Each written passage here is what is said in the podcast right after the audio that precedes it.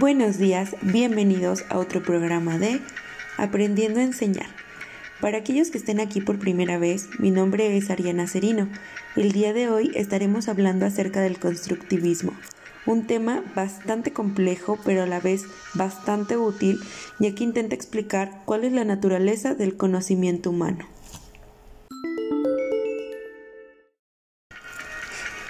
Bueno, bueno, pero ¿qué es el constructivismo?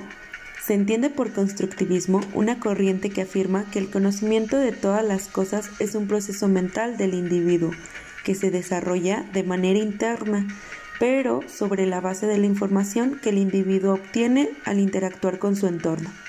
Toda esta nueva información es asimilada y depositada en una red de conocimientos y experiencias que existen previamente en el sujeto. Como resultado, podemos decir que el aprendizaje no es ni pasivo ni objetivo, por el contrario, es un proceso subjetivo que cada persona va modificando constantemente a la luz de sus experiencias.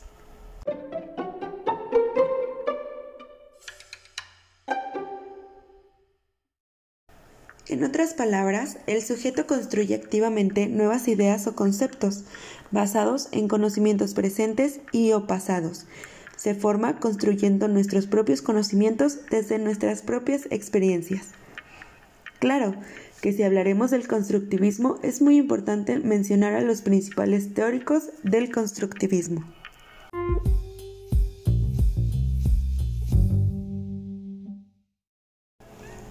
Lev Vygotsky señala la importancia de la adquisición del aprendizaje desde la actividad social.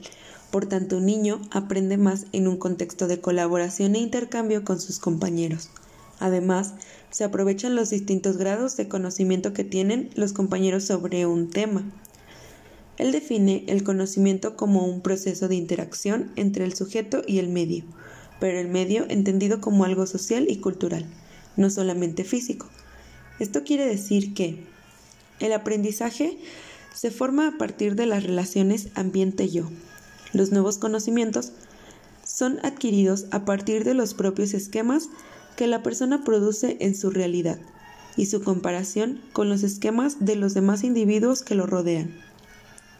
Un proceso interpersonal queda transformado en otro intrapersonal. Todos los procesos psicológicos superiores, como la comunicación, el lenguaje, el razonamiento, se adquieren primero en un contexto social y luego se internalizan. A esto se le llama zona de desarrollo próximo, que surge generalmente como el contexto para el crecimiento a través de la ayuda. Esto no es otra cosa que la distancia entre el nivel real de desarrollo determinado por la capacidad de resolver independientemente un problema y el nivel de desarrollo potencial determinado a través de la resolución de un problema bajo la guía de un adulto o en colaboración con un compañero más capaz. Para Vygotsky, el lenguaje es un punto muy importante para el desarrollo cognitivo, pues es el primer paso para que se produzca el lenguaje interiorizado.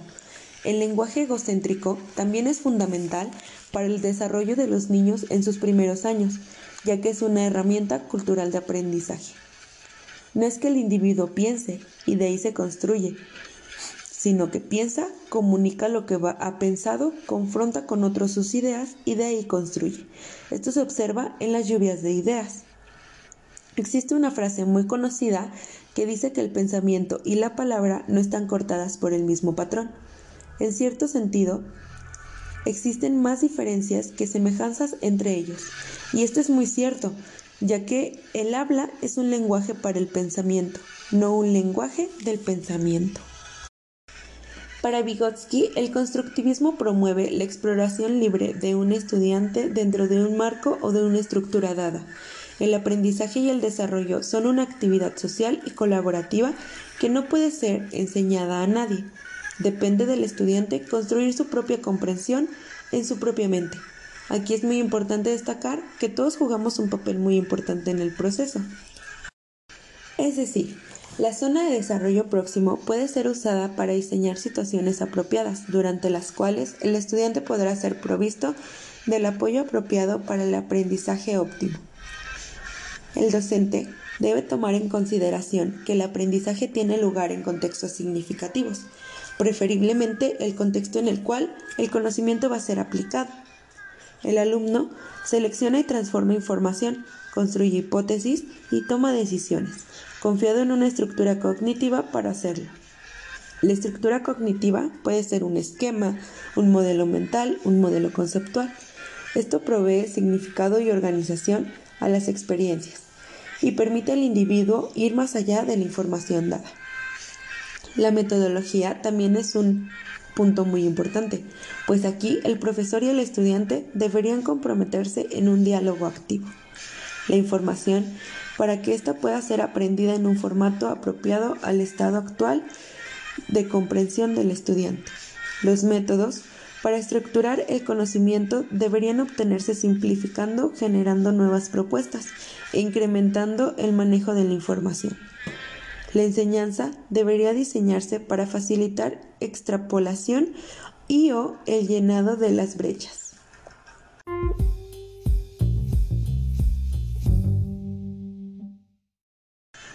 Nuestro segundo teórico es Piaget, quien también tuvo bastante importancia en el tema del constructivismo.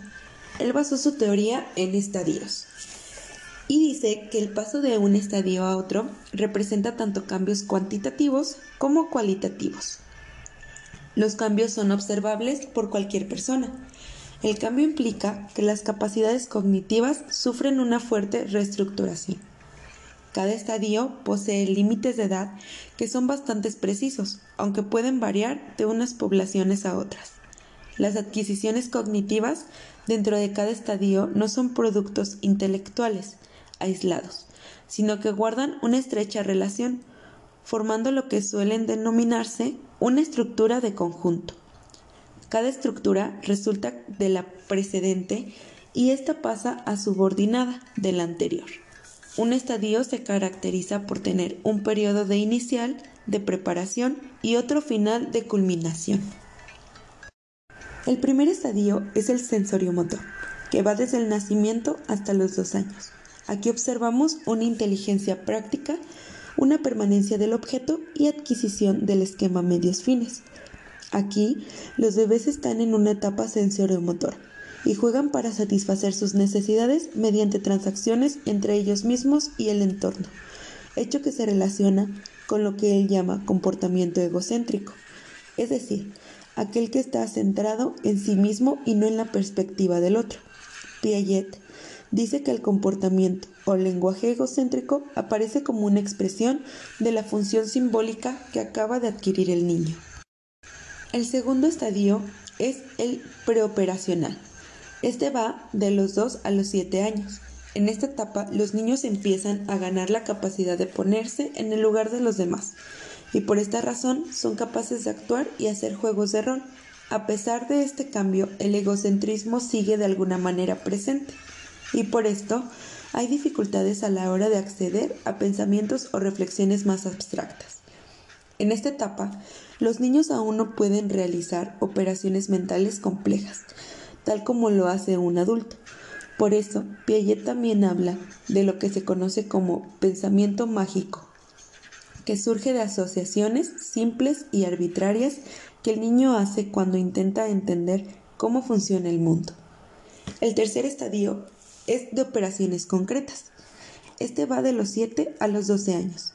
En esta etapa, los niños empiezan a usar la lógica para llegar a conclusiones válidas, pero para lograrlo necesitan situaciones concretas y no abstractas. También pueden categorizar aspectos de la realidad de una forma mucho más compleja.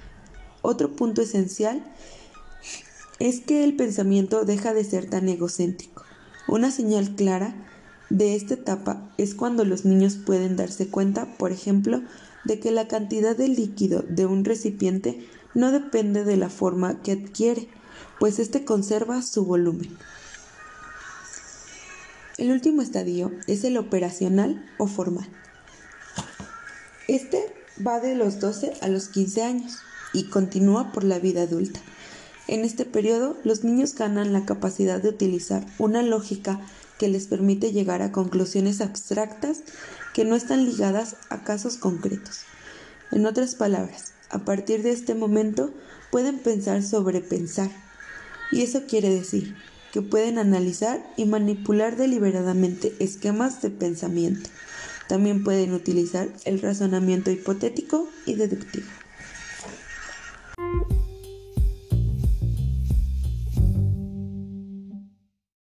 Nuestro tercer teórico es Brunner, quien afirma que una teoría de enseñanza debería tratar cuatro aspectos importantes.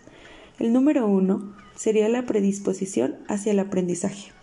El número dos, las maneras en que un cuerpo de conocimiento puede estructurarse para que pueda ser comprendido de la mejor forma posible por los estudiantes. El número tres, las secuencias más efectivas para presentarlo.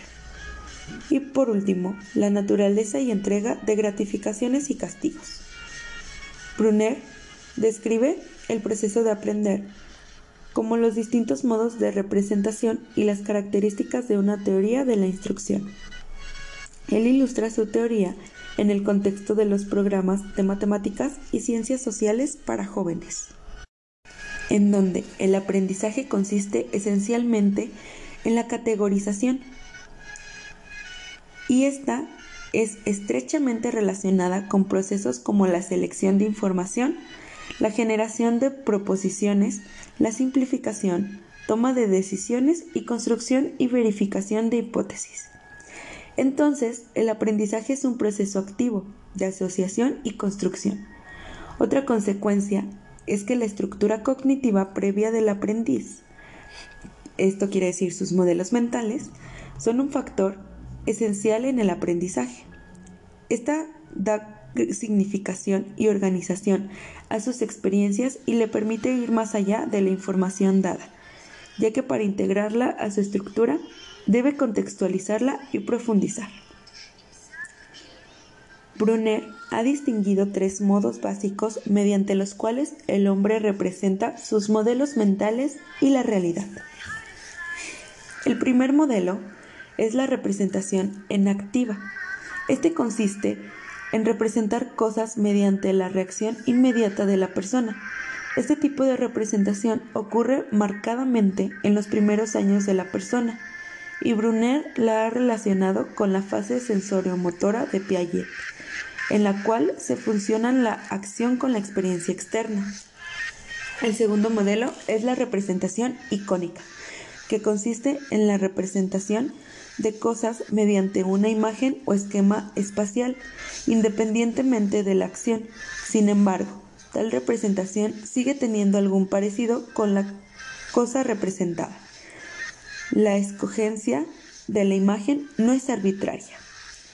Y por último, la representación simbólica, que consiste en representar una cosa mediante un símbolo arbitrario que en su forma no guarda relación con la cosa representada. Por ejemplo, el número 3 se representaría icónicamente por, digamos, tres bolitas, mientras que simbólicamente está con un número 3. Por último, mencionaremos un poco a Ausubel, quien dice que el conocimiento que se transmite en cualquier situación de aprendizaje debe estar estructurada no solo en sí mismo, sino con respecto al conocimiento que ya posee el alumno. El nuevo conocimiento se asentará sobre el viejo. Por tanto, los contenidos de los profesores deben tener en cuenta los conocimientos previos de los alumnos. Y aprender es sinónimo de comprender, según Ausubel.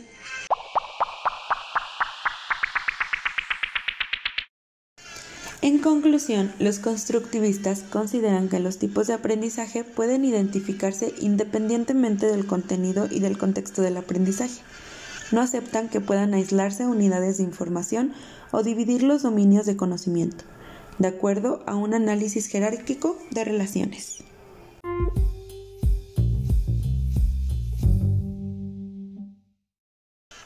Esto sería todo por el programa de hoy. Les agradezco su presencia y todo su apoyo, mis queridos radioescuchas. Nos vemos el siguiente miércoles con un nuevo tema.